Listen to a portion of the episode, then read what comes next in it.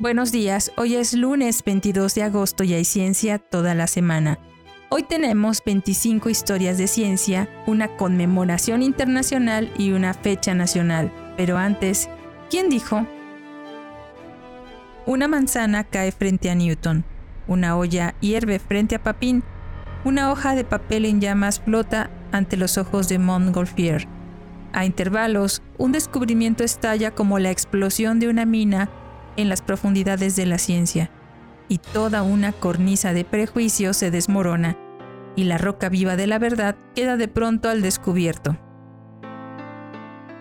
Descúbrelo al final del episodio. Hoy celebramos el Día Internacional de Conmemoración de las Víctimas de Actos de Violencia basados en la religión o las convicciones. La libertad de religión o de creencias la libertad de opinión y de expresión, el derecho de reunión pacífica y el derecho de libertad de asociación son interdependientes, están interrelacionados y se refuerzan mutuamente. Estos derechos están contemplados en la Declaración Universal de los Derechos Humanos. Pueden desempeñar un papel clave en la lucha contra todas las formas de intolerancia y discriminación basadas en la religión o en las creencias además del debate abierto, constructivo y respetuoso de ideas, así como el diálogo interreligioso e intercultural a nivel local, regional, nacional o internacional, pueden desempeñar un papel positivo en la lucha contra el odio religioso, la incitación y la violencia. Es más, el ejercicio del derecho de la libertad de opinión y expresión y el pleno respeto de la libertad para buscar, recibir e impartir información puede desempeñar un papel positivo en el fortalecimiento de la democracia y de la lucha contra la intolerancia religiosa. Sin embargo, se continúan perpetrando actos de intolerancia y violencia basados en la religión o las creencias. Incluso existe cierta focalización contra personas pertenecientes a comunidades y minorías religiosas en todo el mundo. Además, la cantidad y la intensidad de estos incidentes van en aumento adquiriendo a menudo un carácter criminal y unas pautas repetidas a nivel internacional. Es por eso que en esta celebración del Día Internacional de Conmemoración de las Víctimas de Actos de Violencia basados en la religión o las convicciones, deseamos que pronto haya una erradicación de estos actos. Hoy también es el Día Nacional del Bombero. En México, el 22 de agosto fue la fecha en la que se creó el primer cuerpo de bomberos, y esto fue en el puerto de Veracruz en 1873. En 1992 se expidió el reglamento del Cuerpo de Bomberos del Distrito Federal y en 1951 se le otorgó el carácter de Heroico Cuerpo de Bomberos por decreto presidencial. Este día se celebra también a los bomberos que trabajan en la industria petrolera, conocidos como contraincendios. Además de su actividad principal que es combatir el fuego, las y los bomberos se dedican a la atención de incidentes con materiales peligrosos, manejo y control de derrames y desastres químicos, salvamento de personas, rescates en montaña, trabajos de altura y rescates de accidentes de tráfico, entre otras funciones tan importantes. Ah, y también la capacitación de ciudadanos y ciudadanas. Tradicionalmente realizaban su trabajo mediante bombas hidráulicas que se utilizaban para sacar agua de pozos, ríos o cualquier otro depósito cercano al lugar del siniestro. De ahí su nombre de bomberos. Muchas felicidades a todos los bomberos y bomberas y también al personal de contraincendios. Historia de ciencia número 3. Olla Express. Denis Papin nació el 22 de agosto de 1647, físico franco-inglés que inventó la olla a presión en 1679. Estaba ayudando al físico holandés Christian Huygens con sus experimentos con bombas de aire y fue a Londres en 1675 para trabajar con el inglés Robert Boyle. Unos años más tarde, Papin inventó su digestión de vapor, esta olla express o olla de presión o autoclave como le llaman en los laboratorios. Era un recipiente cerrado con una tapa bien ajustada que confinó el vapor a una presión muy alta, elevando considerablemente el punto de ebullición del agua. Una válvula de seguridad de su propia invención evitaba las explosiones. Al observar que el vapor encerrado en su olla tendía a levantar la tapa Papin concibió el uso del vapor para impulsar un pistón en un cilindro en el diseño básico de las primeras máquinas de vapor. Nunca construyó una máquina propia, pero su idea fue mejorada por otros y condujo al desarrollo de la máquina de vapor, una importante contribución a la revolución industrial.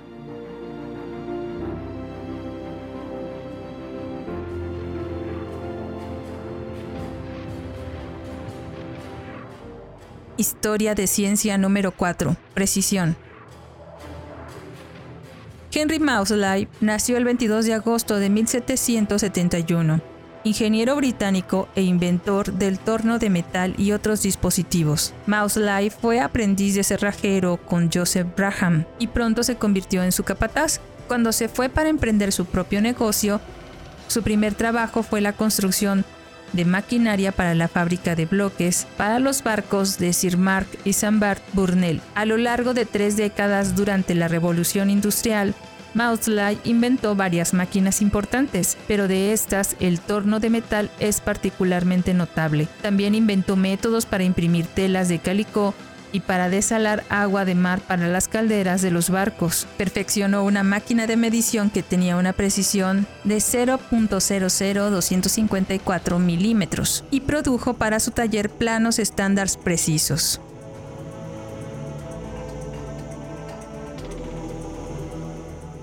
Historia de ciencia número 5. Principios elementales de carpintería. Thomas Treadgold nació el 22 de agosto de 1788, ingeniero ferroviario y escritor inglés que comenzó como ebanista. Luego estudió arquitectura e ingeniería y en 1823 comenzó la práctica privada como ingeniero civil. Su libro, Principios Elementales de Carpintería de 1820, fue el primer manual serio sobre el tema. Incluía datos sobre la resistencia de la madera. También escribió manuales sobre resistencia del hierro fundido en 1821, ampliando las investigaciones de Thomas Young, la calefacción de edificios y la máquina de vapor, su invención y mejora progresiva, en 1827. Cinco años antes de que el primer tren de pasajeros entrara en servicio, su libro sobre ferrocarriles, Tratado Práctico sobre Ferrocarriles y Vagones de 1825, también evaluó el valor económico de esta tecnología revolucionaria del siglo XIX sobre la de los canales y las carreteras.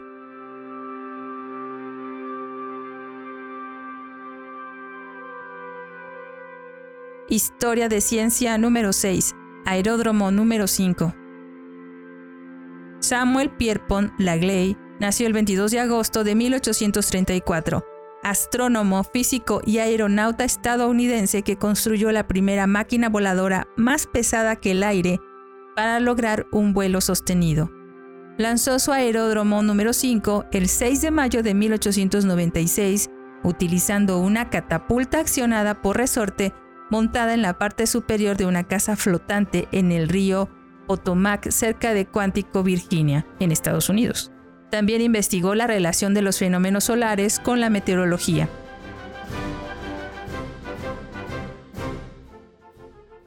Historia de ciencia número 7. Corriente oceánica. George Washington DeLong nació el 22 de agosto de 1844, explorador estadounidense cuya desastrosa expedición al Ártico dio evidencia de una corriente oceánica continua a través de las regiones polares.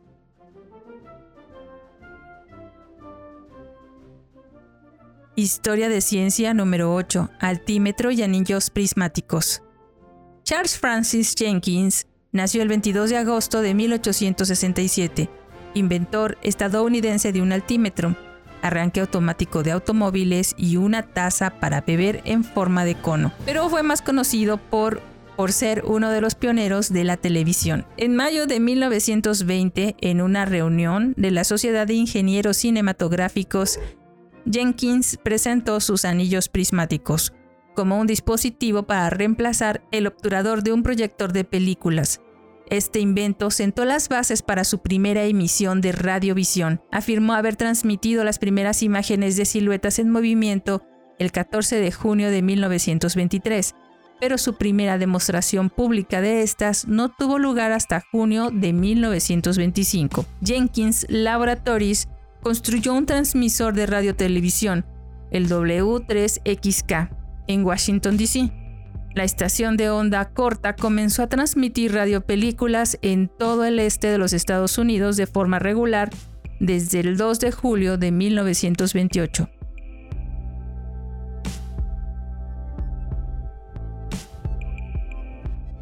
Historia de ciencia número 9.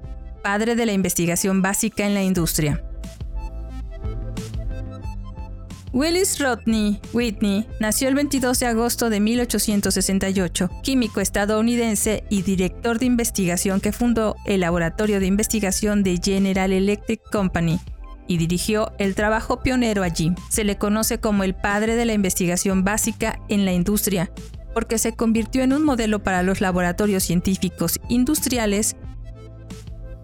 Para en octubre de 1900 se le ofreció un puesto de investigación ahí y comenzó un programa de investigación dirigido sobre la base de tres días a la semana. Rápidamente demostró que las técnicas de investigación en química, como el uso de un horno eléctrico, podrían ser muy útiles en la industria eléctrica.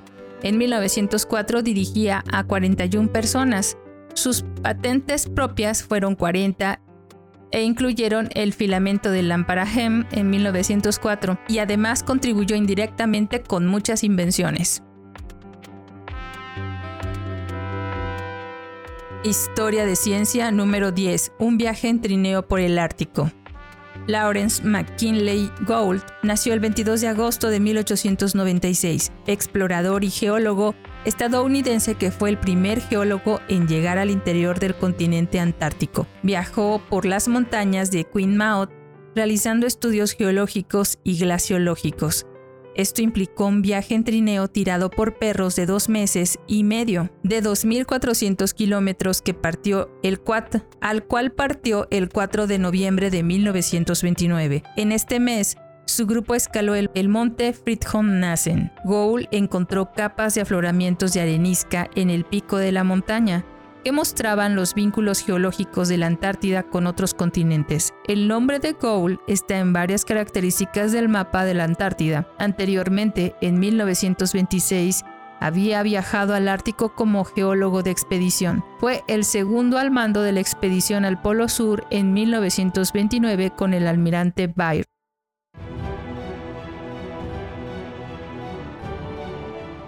Historia de ciencia número 11. Vitrola. Un día como hoy de 1926, Victor Talkin Machine Company de Cat Machine Company comenzó a fabricar tocadiscos Victrola. La unidad de manivela con gabinete de bocina se vendió por 200 dólares. A diferencia de los fonógrafos anteriores, que eran tocadiscos con una gran bocina de alta voz, para amplificar el sonido, este estaba alojado en un elegante gabinete de madera en varios estilos de muebles contemporáneos para la época. Seguramente las conoces. La bocina de altavoz y el mecanismo de tocadiscos estaba totalmente oculto y había compartimentos de almacenamiento convenientes para guardar los discos transformando así el fonógrafo en un artículo doméstico popular y estableciendo el patrón de gabinetes de madera imitados más tarde por radios y televisores hasta bien entrada la década de 1950. Historia de ciencia número 12. Factor Resus y medicina preventiva.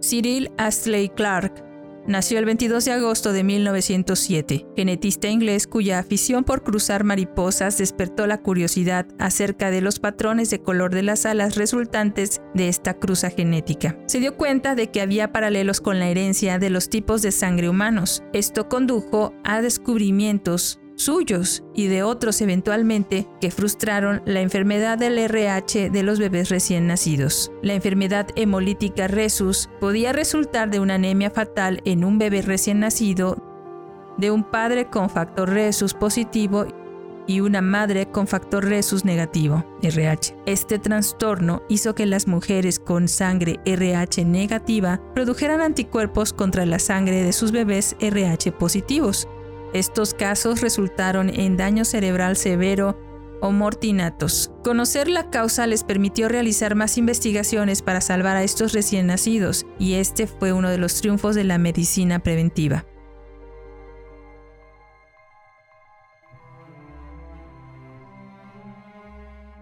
Historia de ciencia número 13, microscopio electrónico.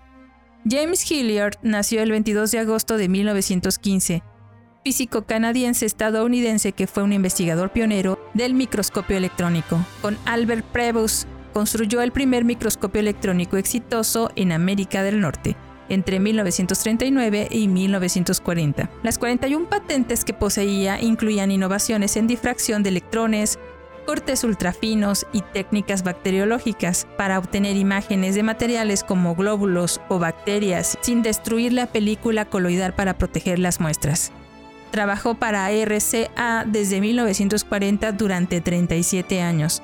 Continuó mejorando el diseño y comercialización del microscopio electrónico a instituciones de investigación en todo el mundo, en 1958 se convirtió en director de los laboratorios de investigación de la compañía en Princeton. En la década de 1960, cuando RCA dejó de fabricar microscopios electrónicos, se habían vendido unos 2.000. Historia de ciencia número 14. 100.000 corazones.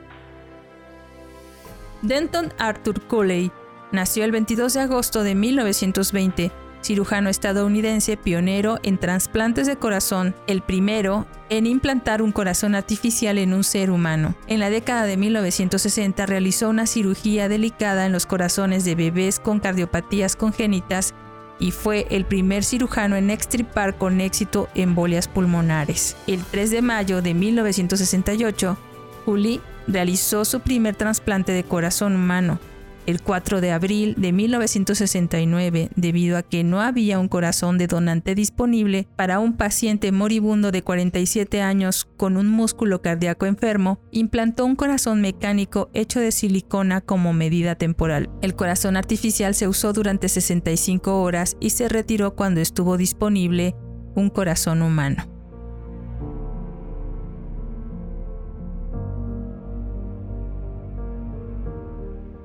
Historia de Ciencia número 15, Padrino de la Biodiversidad.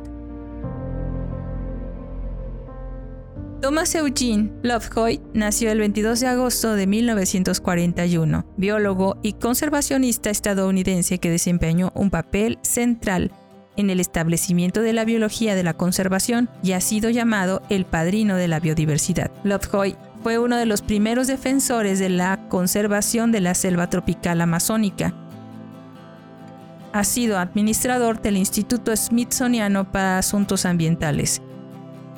Luego, asesor principal de biodiversidad del Banco Mundial, entre otros cargos influyentes. En Amazonas, durante 20 años realizó un experimento a gran escala que inició en biología de la conservación, conocido como Proyecto del Tamaño Mínimo Crítico de los Ecosistemas, fue una prueba de campo para determinar científicamente si la estrategia de conservación óptima favorecía un solo terreno grande o preservaba una gran cantidad de parcelas más pequeñas. El grande. Decídete por el grande. O ambos si se puede. Historia de ciencia número 16. Reactor nuclear. En 1950, el reactor Brookhaven alcanzó la criticidad en su reactor de investigación de grafito, el primer reactor nuclear del mundo dedicado a las aplicaciones pacíficas de la energía atómica. Se inspiró en un reactor exitoso en el Laboratorio Nacional de Oak Ridge. El diseño mejorado del, el diseño mejorado del reactor Brookhaven agregó instalaciones para albergar instituciones de medicina, biología, química, física e ingeniería nuclear. El reactor consistía en un cubo de grafito de 700 toneladas y 8 metros, alimentado con uranio, encerrado en un escudo de hormigón revestido de acero de alta densidad y de metro y medio de espesor. Un total de 100 un total de 1.369 canales de combustible estaban disponibles con aproximadamente la mitad de uso en un momento dado. La potencia del reactor se controlaba mediante la inserción y extracción de barras de control. Estas eran de acero al boro.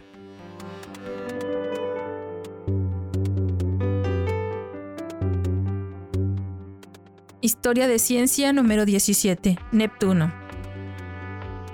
Un día como hoy de 1989 se descubrió el primer anillo completo alrededor de Neptuno, en una fotografía transmitida por la Voyager 2 al laboratorio de propulsión a chorro en los Estados Unidos. Se vio que los desechos polvorientos formaban un anillo tenue pero completo a unos 27.358 kilómetros sobre las nubes de Neptuno. El material en el anillo parecía estar distribuido uniformemente a través de un círculo oscuro, aunque no se determinó si las partículas eran finas o grandes. El anillo se encuentra justo fuera de la órbita de una de las pequeñas lunas del planeta, designada entonces como 1989 N3, también descubierta recientemente por la Voyager 2. Solo los arcos, fragmentos de anillos alrededor de Neptuno, se habían visto previamente en observaciones desde la Tierra, que también se mostraron como arcos en las fotografías tomadas por la Voyager 2 11 días antes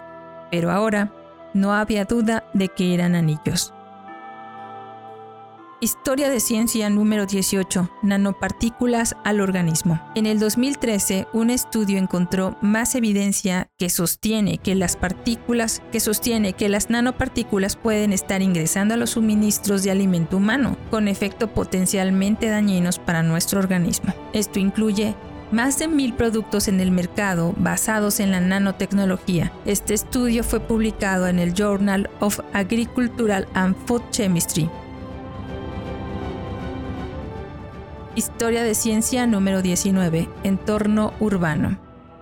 En el 2013, un estudio encontró que los entornos urbanos podrían estar causando un aumento en el tamaño del cerebro en algunos animales. Los pequeños mamíferos que producen muchos bebés o comen muchos insectos exhibieron la mayor capacidad craneal, es decir, el crecimiento de su cerebro, debido a los cambios ambientales causados por los humanos durante el siglo pasado. Los pequeños mamíferos con alta fecundidad, como los ratones, ciervos y los topillos de pradera, muestran las diferencias más pronunciadas en la capacidad craneal en los entornos urbanos con respecto a los rurales y tienen una mayor capacidad craneal en los urbanos, dijo la autora principal Emily Snellroth a Discovery News. Ella y su colega Naomi Wick examinaron la variación del tamaño del cráneo durante el siglo pasado para 10 especies que vivían en áreas urbanas y rurales. Las especies cuyos cráneos procedían todos de la colección de mamíferos del Museo Bell de la Universidad de Minnesota incluía lo siguiente: musaraña de cola corta del norte, campañol de lomo rojo del sur, murciélago marrón grande, tusa de bolsillo de las llanuras, murciélago marrón pequeño, compañol de pradera, ratón de campo blanco, ratón de patas ardilla gris oriental, musaraña enmascarada y la ardilla roja americana. Estas investigadoras optaron por investigar solo a los mamíferos porque su conservación en los museos hace que sea relativamente fácil medir el volumen de la caja del cerebro.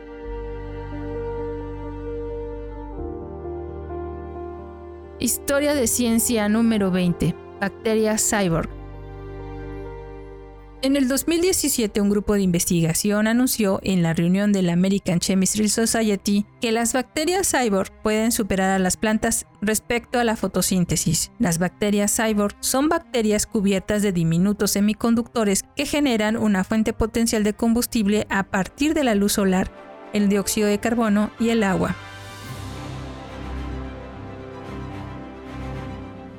Historia de ciencia número 21. Dani.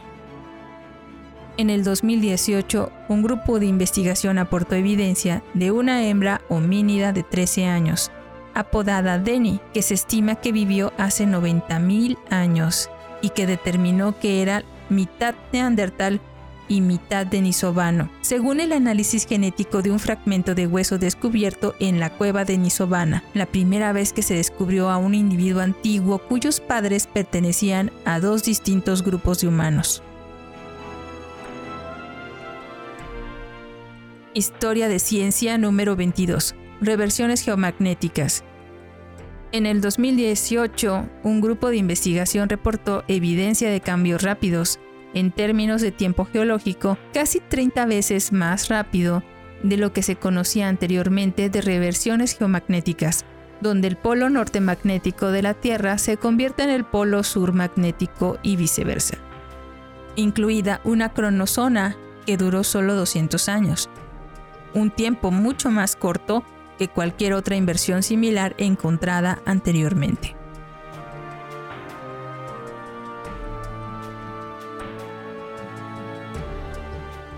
Historia de ciencia número 23. Demasiado tiempo sentados.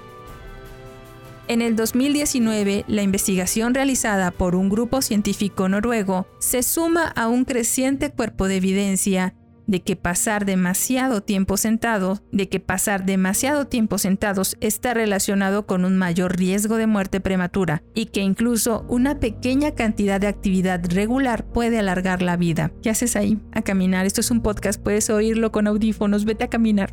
Vete a caminar.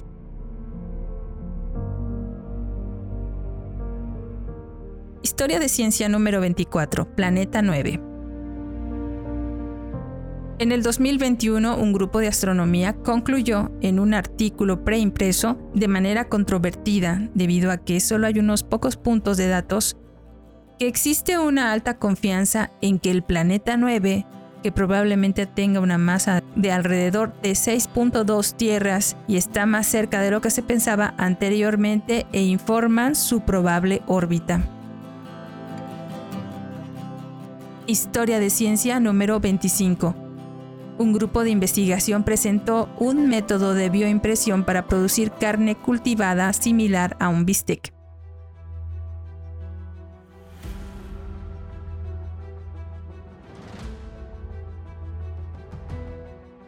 Y esto fue todo por hoy, pero antes de despedirnos fue Víctor Hugo, en 1907, quien dijo, Una manzana cae frente a Newton, una olla hierve frente a Papín una hoja de papel en llamas flota ante los ojos de Montgolfier. A intervalos, un descubrimiento estalla como la explosión de una mina en las profundidades de la ciencia y toda una cornisa de perjuicio se desmorona, y la roca viva de la verdad queda de pronto al descubierto. Muchas gracias por escucharnos. Recuerda que si quieres contactarnos o colaborar, por favor no dudes en hacerlo.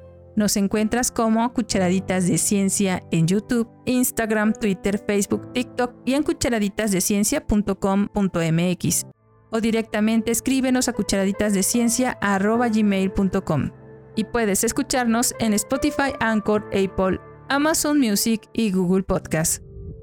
Desde nuestra cabina de grabación en el corazón de Jalapa, Veracruz, México, te abrazamos con afecto.